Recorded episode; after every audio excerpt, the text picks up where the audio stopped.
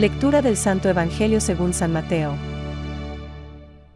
La parábola del tesoro. El reino de los cielos se parece a un tesoro escondido en un campo. Un hombre lo encuentra, lo vuelve a esconder, y lleno de alegría, vende todo lo que posee y compra el campo. El reino de los cielos se parece también a un negociante que se dedicaba a buscar perlas finas. Y al encontrar una de gran valor, fue a vender todo lo que tenía y la compró. El reino de los cielos se parece también a una red que se echa al mar y recoge toda clase de peces. Cuando está llena, los pescadores la sacan a la orilla y, sentándose, recogen lo bueno en canastas y tiran lo que no sirve. Así sucederá al fin del mundo. Vendrán los ángeles y separarán a los malos de entre los justos, para arrojarlos en el horno ardiente. Allí habrá llanto y rechinar de dientes, ¿comprendieron todo esto? Sí, le respondieron. Entonces agregó. Todo escriba convertido en discípulo del reino de los cielos se parece a un dueño de casa que saca de sus reservas lo nuevo y lo viejo. Es palabra de Dios. Te alabamos, Señor. Reflexión. Un tesoro escondido en un campo. Un mercader que anda buscando perlas finas.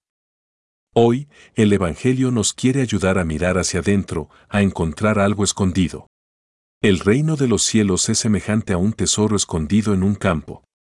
Cuando hablamos de tesoro nos referimos a algo de valor excepcional, de la máxima apreciación, no a cosas o situaciones que, aunque amadas, no dejan de ser fugaces y chatarra barata, como son las satisfacciones y placeres temporales aquello con lo que tanta gente se estenúa buscando en el exterior, y con lo que se desencanta una vez encontrado y experimentado. El tesoro que propone Jesús está enterrado en lo más profundo de nuestra alma, en el núcleo mismo de nuestro ser.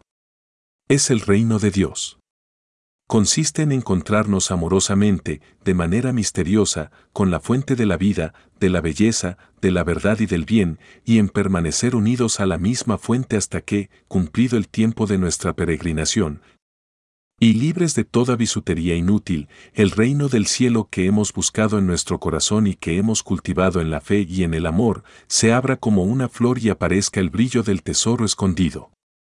Algunos, como San Pablo o el mismo buen ladrón, se han topado súbitamente con el reino de Dios o de manera impensada, porque los caminos del Señor son infinitos, pero normalmente, para llegar a descubrir el tesoro. Hay que buscarlo intencionadamente.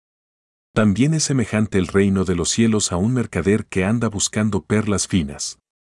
Quizá este tesoro solo es encontrado por aquellos que no se dan por satisfechos fácilmente, por los que no se contentan con poca cosa, por los idealistas, por los aventureros.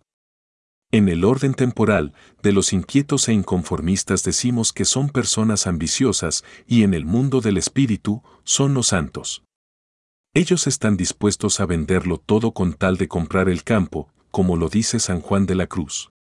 Para llegar a poseerlo todo, no quieras poseer algo en nada. Pensamientos para el Evangelio de hoy. Consideradlo, hijos míos. El tesoro del hombre cristiano no está en la tierra, sino en el cielo.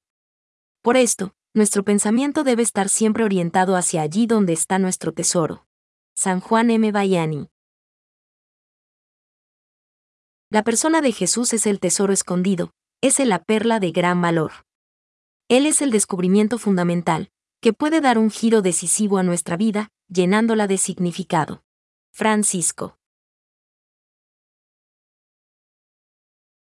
La fe de los fieles es la fe de la Iglesia recibida de los apóstoles, tesoro de vida que se enriquece cuando se comparte. Catecismo de la Iglesia Católica, número 1.117.